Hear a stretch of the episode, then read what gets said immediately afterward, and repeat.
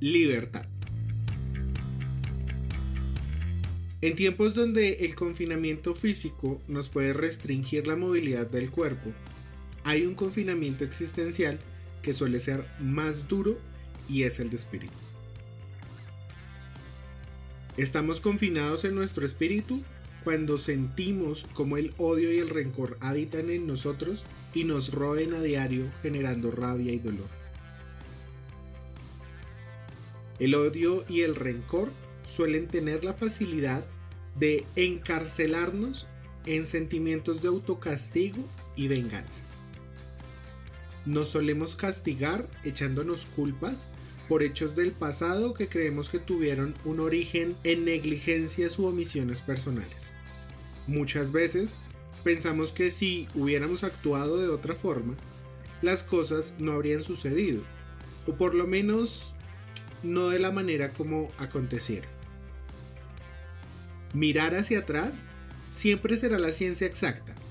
Por ello, es un absurdo llorar eternamente sobre lo que ya sucedió y lastimosamente no podemos cambiar. Como al conducir un carro, hay que mirar el espejo retrovisor, pero para seguir adelante. El perdón siempre será la mejor manera de pasar la página.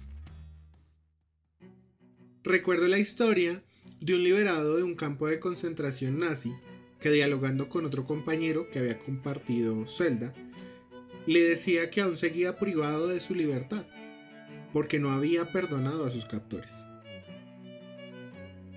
Aunque parezca increíble, todo en la vida es perdonable y es la mejor manera de tener una libertad verdadera.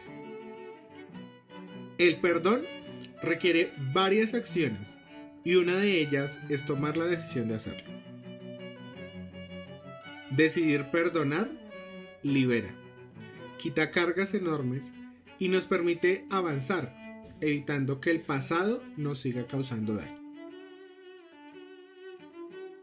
La libertad del espíritu da las condiciones para la felicidad y la paz, y eso se nota en el rostro.